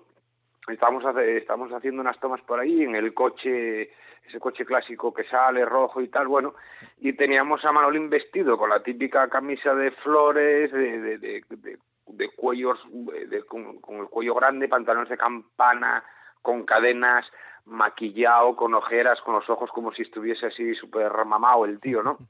No se viniese de fiesta. Y resulta que eh, se nos queda el coche sin gasolina. Oye, que estoy quedando sin gasolina, tengo que ir a echarle. Vale, vale, claro, no pasa nada, bueno, vete a echarle y te esperamos aquí. Entonces el tío llevaba una pipa eh, de, ¿cómo se dice? De fogueo, no, una réplica, ¿no? O de juguete incluso, si quieres decir. El tío llevaba una pipa al lado en el asiento. Llega a la gasolinera con aquellas pintas. Y lo peor de todo no fue eso, claro, el de la gasolinera ya el tío debe flipar, me que me aquí, el solitario. Bueno, eso, eso sumado a que llevaba llevaba un malet, una, una especie de bolso lleno de billetes, bueno, de fotocopias de colores. de billetes, total, total, total, no me acordaba. O sea, billetes, cadenas, camisa de flores, una pistola y un coche de hace 40 años tranquilamente, no lo sé. Llega el tío para la gasolinera, hola, hola, llénamelo, por favor, y tal. Eh, vale, apague el motor del coche. No, no puedo. Pero ¿cómo que no puede? Tiene que apagar usted el motor. Que no, que no puedo, que si lo apago no me arranca y no, no tal. Y que sí, que no, que sí, que no. Le dijo el de la gasolina, mira, yo no te la he hecho, haz lo que, haz lo que quieras. Entonces cogió a Manoli en el surtidor, lo echó ahí con el coche encendido y vamos, que no salió aquello todo por los aires de casualidad. Y esa una, o sea que imagínate un día entero, 20 horas por ahí tirados por el mundo, bueno, fue la comedia total, total, total. Y si os pido un tema de ese primer disco, ¿cuál os gustaría escuchar ahora? Bueno, a ver, eh, si, si, si, habría- si hubiera que escoger una versión, bueno, cada uno tendrá las, Claro. las suyas, ¿no? Favoritas.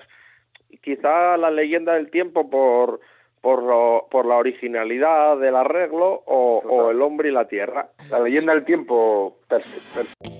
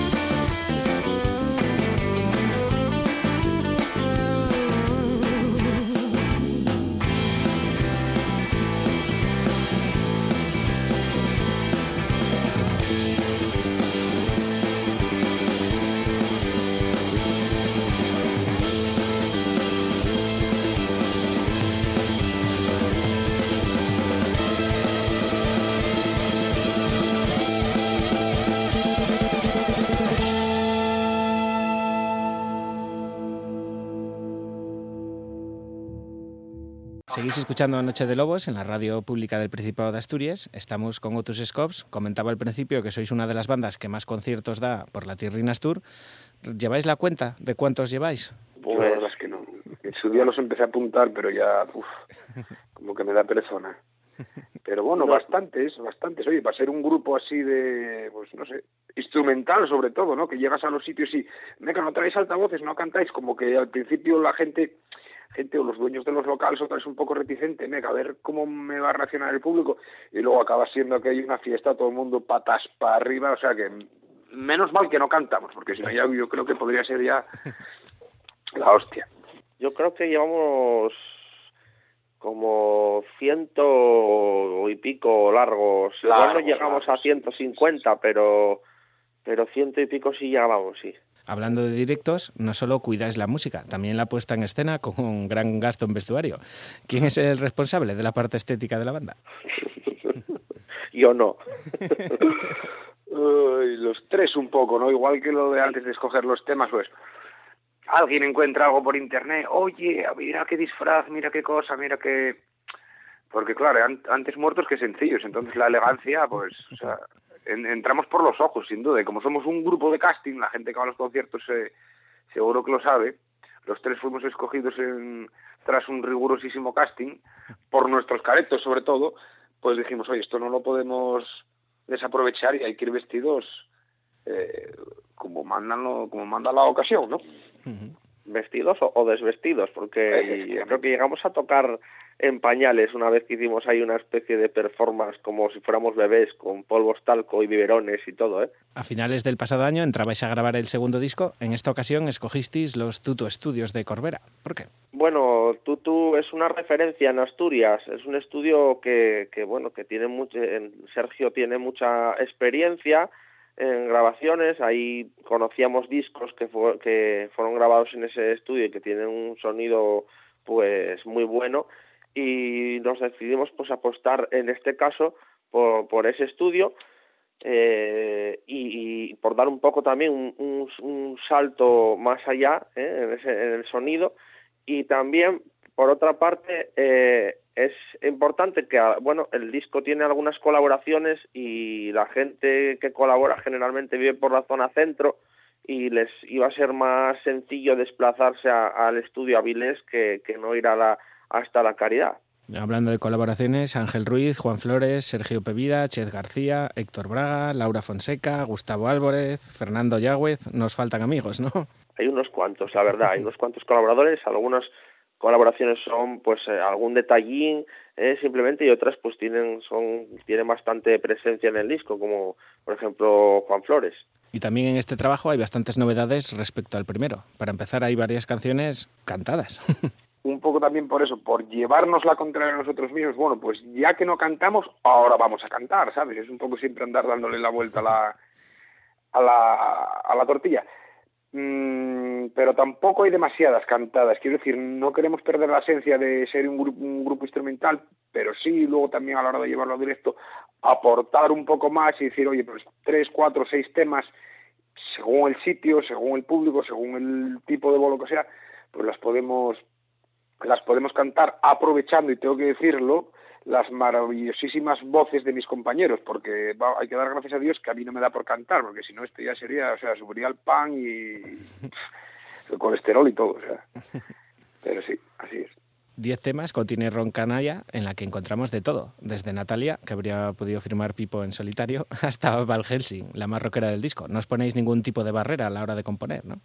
No, la verdad que hay, hay una variedad. El disco dentro de, lo que es el rock y un poco pues el sonido de guitarra, aunque varía de unos temas a otros, pero sigue la misma línea, mm, tiene su es mm, ciertamente pues tiene mm, es algo heterogéneo, ¿no? Eh, tenemos pues eh, hay temas que se tiran más pues un poco a lo latino, otros temas son más abrasadores como Van Helsing, más directos, un poco pues como que recuerdan a, a, a una persecución policíaca, otros temas pues son, más mm, como canalla que mencionaste antes, pues son, es algo un rock and roll más eh, típico, pero también con sus toques de originalidad en los arreglos y bueno, pues hay, hay un poco de todo. Es hora de escuchar el disco. ¿Quién me presenta uno de los temas? Escuchantes de Noche de Lobos, Lobos, Lobas, Lobeznos, Lobeznas, eh, os dejamos con el siguiente tema que me estoy pensando ahora, porque la verdad es que todos son buenísimos, que va a ser eh, Natalia. Venga, Natalia, que es uno de los, uno de los temas cantados. Y quiero, quiero, por favor, que prestéis especial atención a las voces de mis compañeros, que de verdad son para quitarse el sombrero. Bueno, yo, yo no sé si con Natalia le quemarán la radio a, a, a este hombre. Los- fuego, los oyentes los oyentes habituales del programa yo creo que, que van a renegar de nosotros, ¿eh? yo creo que nos van a, a agredir cuando nos vean por ahí. Noche de autillos.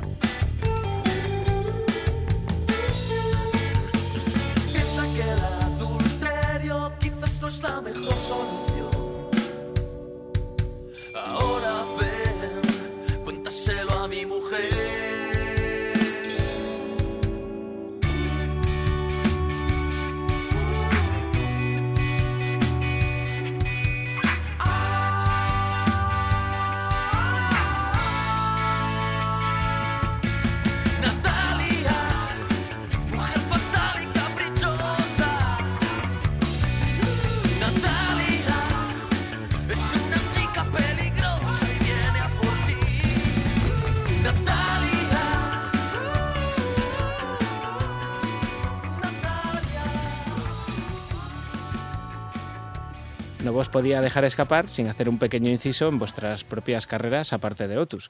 Y a ese respecto, un madrileño afincado en Grau me ha dejado una preguntina para Pablo. Uf, ya me sé, ya me sé quién es. Hola amigos, soy Luis Arnaldo y os envío un cordial saludo en estas noches de verdaderos aullidos sonoros. Bueno, pues aquí va mi pregunta para Pablo.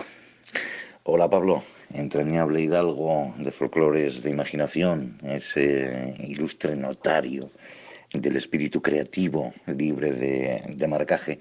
Yo creo, eh, yo estoy convencido Pablo de que tu sitio eh, realmente está surfeando, sobre una tabla, una tabla digna, original, llamada Otus Scopes.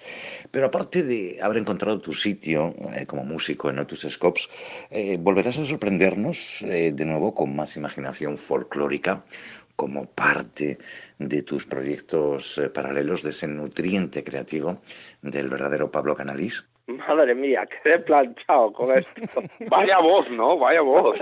Es Luis Arnaldo. Luis Arnaldo es un grande. Pues bueno, a ver, le voy a responder. Sí, eh, hay que. Yo tengo varias facetas y, y, y funciono un poco por impulsos y por apetencia, por ciclos. Son ciclos, temporadas. Eh, porque a mí me gustan muchas cosas. Eh, hay temporadas en las que me dedico a la investigación, mm, como bueno, los dos últimos años fue principalmente lo que hice, otras que me dedico a componer. Esto tampoco me obligo a componer nada, a no ser que sea algo que necesite hacer. Entonces, si se refiere a si volveré a hacer música como la que hice en, el, en Folclores Imaginarios, seguro que sí. Eh, seguro que sí. De hecho, bueno, eh, cuando se me ocurre alguna idea, tengo inspiración, pues intento siempre registrarla con tiempo, grabarla. Entonces, bueno, no, mm, seguramente en los próximos años, eh, si tengo salud, sacaré otro otro disco más con, con instrumentos y música mm, experimental, poco, vamos, no fuera de lo de lo que son la, el, rock, el, el pop eh, y otros géneros digamos, más conocidos. Para las preguntas de Jorge, estuvimos buscando a alguien que tuviera más formación musical que él. Nos ha costado, pero creo que la hemos encontrado. ¿Cómo haces para tener preparados estilos tan diferentes como el surf, el hardcore y el death metal melódico? ¿Te suena? Me suena la voz, me, suena, me quiere sonar de algo, ¿no? me suena así como una voz un poco zombie, podríamos decir. pues nada, interesante la pregunta, desde luego, compaginar, pues apretando el culo, ¿no? Por hablar rápido y, y, mal, y mal, como hablamos en el barca.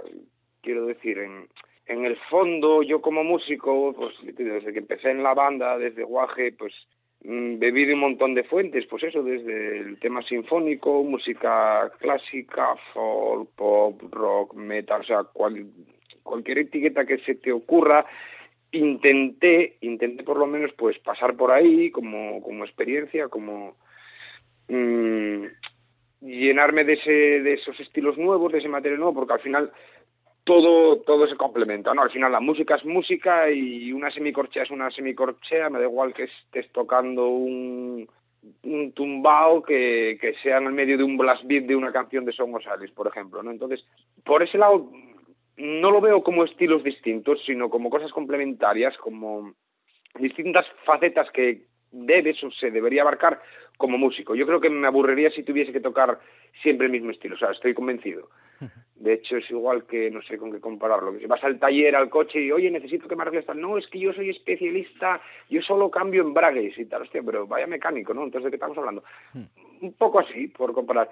Y el truco, el secreto, darle, darle, darle, darle, darle, sin descanso, o sea, y darle, y una y otra y otra, y estar todo el día sentado tras la batería, la verdad que no hay, no hay mucha más ciencia. Pues Elisa me ha dejado dos preguntas por el precio de una. Ah, qué bueno. ¿Qué fue lo más difícil de la grabación del disco?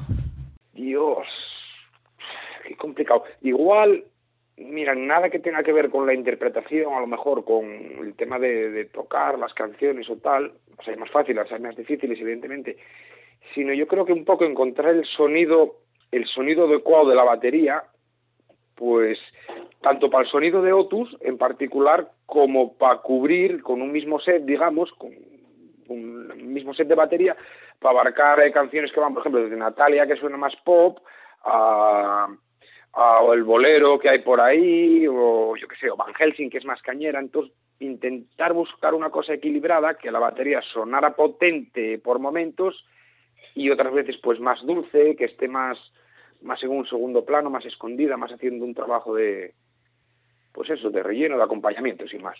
Sí, sin duda lo más difícil es encontrar el, el, el punto al sonido, desde luego. Habéis tocado en barcos, en camiones, en chiringuitos, pero si tuvierais que quedaros con uno de los bolos de Otus, ¿cuál sería el de cada uno? ¿O es imposible elegir? Dios, qué complicado.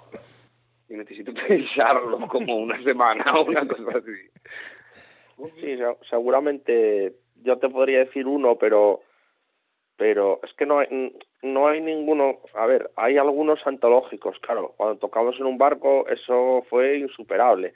Y nadie sabe lo difícil que es tocar en un barco hasta que no lo pruebas, porque ya no es ni lo que estás tocando, es que tienes que mantener el equilibrio, porque el barco se mueve, entonces entre que estás manteniendo el equilibrio y, y te preocupas por tocar, era complicado, pero fue una, una experiencia entrañable. Yo creo que fue una de las, de las más intensas, pero claro, tuvimos conciertos muy buenos en Savoy, por ejemplo.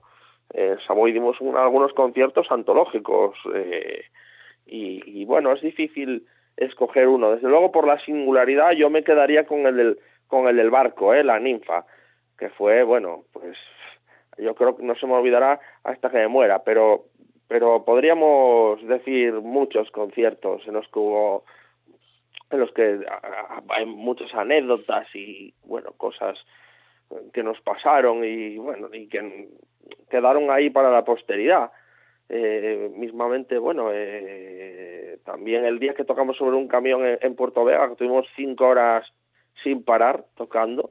Eso, eso fue se dice pronto de cinco horas ¿eh? Eh, bueno hacíamos un tema que a lo mejor duraba dos minutos lo hacíamos de, de siete ocho porque claro había que había que tocar mucho tiempo y pero fuera brutal eso. De hecho fue el día que nuestro amigo el solitario eh, en la emoción ahí casi tira una casa con el coche ¿eh? dando marcha atrás que no miró por el espejo y, y- y quiso mover la- el, el edificio un poco pero bueno al final fue el coche el que salió peor parado Pues no sé, te diría, mira, ahora que me estoy acordando, cualquiera de cada vez que vamos a la cuenca. Eh, solemos ir como tres o cuatro veces al año a distintos sitios, pues estuvimos en el Telva, vamos mucho por la, por la cervecería La Artesana, que les mandamos un saludo a todos, que nos tratan siempre súper, súper, súper bien. Y te diría cualquier concierto que sea en la zona de, de Langreo, Sama, La Felguera o por ahí, porque la verdad que no sé, como que me da a mí la sensación como que caemos en gracia, ¿sabes? Entonces la gente, el público entra mucho al trapo y acaba siendo una comedia aquello descomunal. Pues me acuerdo la última vez que estuvimos en la artesana, fuimos a tocar un vermú, bueno, un vermú, o sesión de tarde así después de comer, creo que estuvimos, no me acuerdo a qué hora empezamos, pero claro y fue de noche y seguíamos allí o sea Sí, que- total, fueron cuatro horas de concierto también, o sea, los mismos dueños del bar flipaban, pero bueno, que estáis locos y tal, ay, es que el público, nos debemos a nuestro público, o sea, no, no hay otra. Entonces diría la cuenca, cuenca minera forever, vamos, a tope. Sí, sí. La verdad es que sí, eh, cuando vamos a la cuenca lo pasamos genial. La gente allí, vamos, a mí me presta muchísimo tocar. Es uno de los, yo creo que, bueno, es uno de los sitios, mejores sitios donde, para el grupo, ¿eh? Dicen que la música también entra por los ojos y de la portada de Rock Canalla se encarga Abel Veiga Inc. y Pedro Menchaca se ocupa de los interiores. ¿Por qué los escogisteis a cada uno y le disteis la idea a vosotros o cancha libre? La idea de la, de la portada, en realidad, lo que es la, la composición más o menos, la teníamos clara desde un principio. Queríamos que Manolín, sea como, sea como fuere, volviera a salir, porque es un poco como nuestro, nuestro Eddie de Iron Maiden en particular, ¿sabes? Como nuestra... A mí una vez me Nuestra- preguntaron que por qué no tocaba, que, que faltaba, que erais solo tres. Bueno, de hecho, de hecho, la motosierra sí que la tocó unos cuantos conciertos, que también, mira, también otro, otro, otra cosa memorable a recordar, la arranca el tío un día en el Savoy, cortó el techo, el bar lleno de humo, bueno, montamos un escarnio allí, o sea que, de hecho, sí llegó a debutar Manolín con nosotros en, en, en concierto con la motosierra. Bueno, ese día que dices tú del Savoy también le dio, menos mal que no tiene cadena, claro, porque ya la cadena se la quitó, pero le dio a una chavala sin querer con la espada de la motosierra en la cabeza, o sea que menos mal que no tenía cadena. Joder. Peligro total. Entonces, bueno, por ese lado de la portada que te decía, eh, lo teníamos claro, vale, queremos que salga Manolín, queremos que sea un tema eh, vampiresco, de terror, de horror, como un poco tal. Entonces, la idea principal era hacer una foto, ¿no? Con Manolín y una, y una mujer. Entonces, el rollo es como que la, la mujer está, ¿cómo se dice? Que es un vampiro, está vampirizada, ¿no? Y Manolín es Van Helsing. Van Helsing mata vampiros. Pues que saliera allí con clavándole la estaca y todo este rollo. Le dimos vueltas a lo de la foto. eh, ¿Qué fotógrafo nos lo podrá hacer? Materiales que necesitamos, bla, bla, bla, bla, bla. Oye, ¿por qué no llamamos a Abel, que pinta de puta madre, que es colega, que es de la zona, que etcétera, etcétera, etcétera? Lo llamamos, le dimos cuatro pautas, pero cuatro contadas y nos hizo la portada como la veis. O sea, sin, sin ningún tipo de prueba, tal. La primera que hizo nos valió, vale, pon las letras ahí arriba, se acabó, o sea, perfecto. Sí, es que le, al 100%. le dijimos que pintara un poco pues al estilo de los cómics estos retro de, sabes, de vampiros y de terror. Bueno, y, y a Pedro Menchaca, pues eh, es un amigo mío que tocó, bueno, toqué muchos años con, con él en Senogul y es diseñador también, eh, maquetador y bueno, pues yo, yo llevo encargándole mm, diseños de, de discos, pues de, de Senogul los hacía él todos y de folclores imaginarios para que para que te hagas una idea, el libro disco hizo él todo el diseño, entonces bueno, es una persona de confianza y, y, y, bueno, fue fue una buena una buena decisión contar con él esta vez también para el montaje de, del disco, que además le dijimos que bueno, que queríamos que fuera sencillo porque tampoco teníamos mucho tiempo para andar currándonos muchas fotos y ese tipo de cosas y bueno, pues hicimos un, un libreto con las letras de las canciones, la información básica de quién toca y, y poco más. Y después de todo lo que hemos dicho, ¿cómo se puede hacer la gente con una copia de Rock Canalla? Dale, Pablinki, es que yo no tengo ni zorra idea, la verdad. Bueno, Si me preguntas- lo, lo mejor lo mejor para conseguir una, una copia del disco es venir a nuestros conciertos, ¿eh? porque este es un disco autoproducido en esta ocasión, igual que lo fue en, en el, en, en el primer disco. Bueno, quizá por la, yo en mi caso, mm, por la experiencia anterior con otros grupos, con distribuidoras y tal, siendo un grupo como el nuestro, que da muchos conciertos al año, mm, donde más discos se pueden vender es en los conciertos. ¿eh? Entonces, eh, principalmente los conciertos. Luego dejaremos, mm, supongo, discos en depósito en algunos, en algunos locales para que quien mm, bueno no pueda venir a, a vernos en directo pueda hacerse con, con el disco y también bueno contactando con nosotros por internet, por el Facebook, pues le podemos mandar un ejemplar si vive lejos. Hablando de directos, esta misma semana estabais en Ribadeo, en San Juan de la Arena. ¿La semana que viene ya tenéis algo cerrado? ¿Nos podéis adelantar algo? Pues habría que mirar la agenda, pero la semana se viene es que aquí vamos un poco a salto de mata, ¿eh? Yo me preocupo de lo que de lo que tenemos así inminente, pero el otro está apuntado. Yo creo que la semana que viene mm, no tenemos nada, ¿eh, Jorge? No, no, estoy mirando yo aquí, no hay, en septiembre no tenemos nada, o sea que abierta contratación. Bueno, hay una boda por ahí, Igual sí, sí, a finales. eso. Todos pendientes. En- en- a ver, lo que la preten- nosotros pretendemos hacer ya por una, alguna presentación oficial del disco en, en octubre, ¿eh?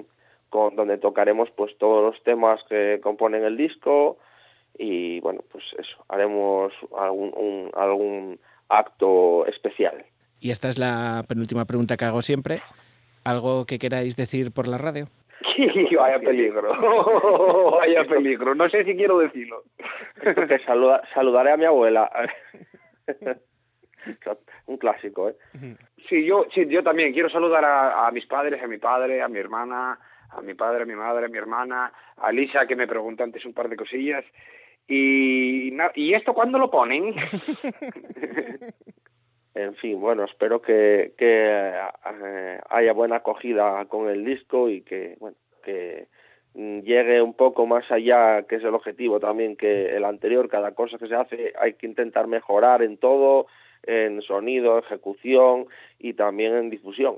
Pues muchas gracias, mozos. Un placer que nos visitéis esta madrugada. Nos vemos en los conciertos, que todo el que ha ido repite. Y antes de iros, me tenéis que dejar escuchando rock canalla. ¿Cuál se os apetece para cerrar la entrevista? Bueno, pues a ver, vamos a escoger otro tema, ya que pusiste antes Natalia y si no te quemaron la radio todavía, pues sonará un segundo tema. En este caso yo creo que Van Helsing, que quizás sea un poco más afín eh, a, a- a los gustos de, de los oyentes habituales que tiene el programa. Pues muchas gracias, señores. Muchas gracias a vosotros. Un gusto. Gracias.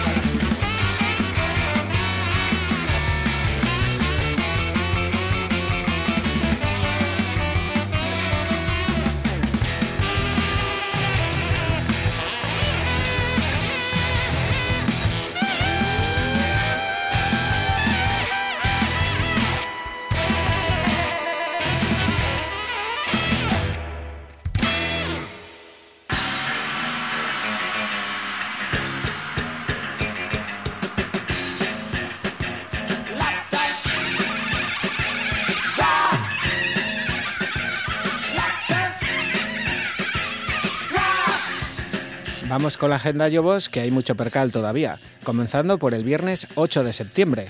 Semifinal del Festiamas, la última, con Ruta 66, Soundcrash, Sea Sounds y Cayón en Pravia desde las 9 con entrada libre. Nuberu, Avientu, Escama la Rede, La Tarrancha, Ochobre y Fa Inversión desde las 7 en la plaza de Lara de Riosa con entrada libre. Y luego, cuando acabe, a subir la Angliru calimocho en mano para celebrar el Día de Asturias por todo lo alto. Elefantes, de La Tarrancha.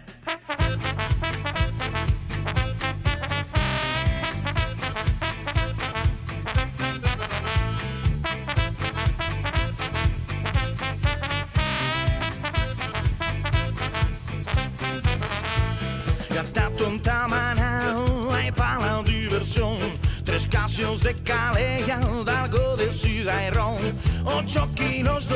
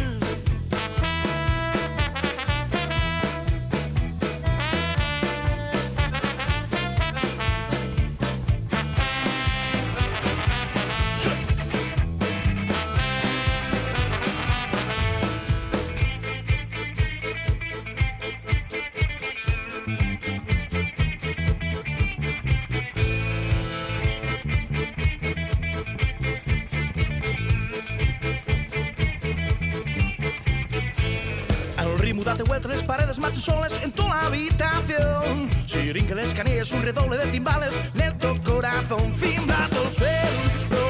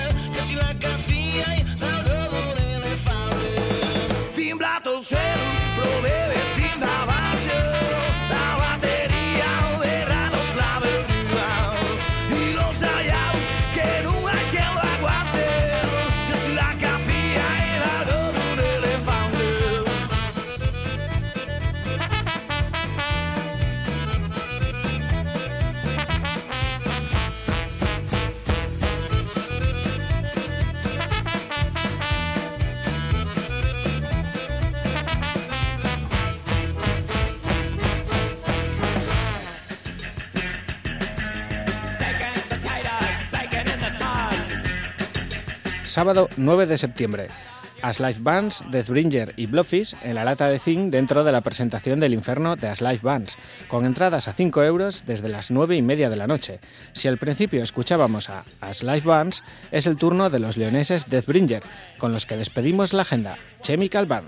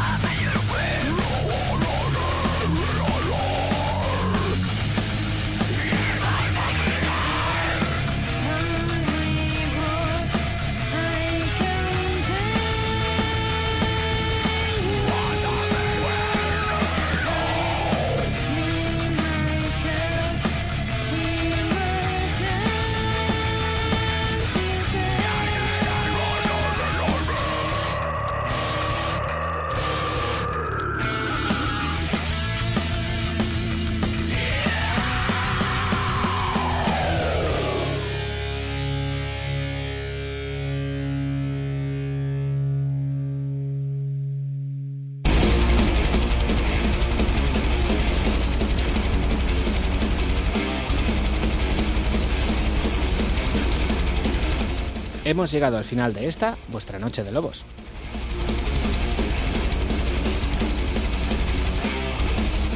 No tenemos tiempo para más. Esperamos que hayáis disfrutado de la madrugada tanto como nosotros, con Soundcrash, con Otus Scopes, dos bandas muy diferentes de las que no se pueden dejar de ver en directo.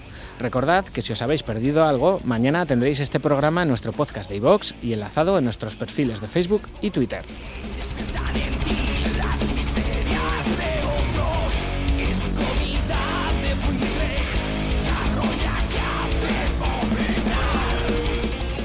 Nos vamos y queremos hacerlo con una efeméride. Siempre tiramos de artistas internacionales consagrados. Y ya que nos ha quedado una noche muy asturiana, vamos a tirar de los de casa y felicitarle el cumpleaños a Eneco Ramos, guitarrista de muchas bandas. No porque sea alto y esas cosas, sino porque es la excusa perfecta para pinchar de nuevo a Black Devil, por ejemplo.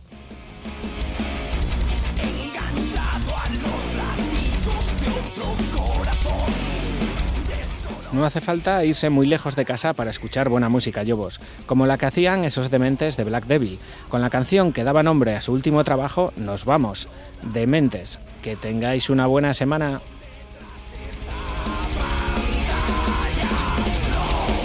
te dejes engañar y sal pronto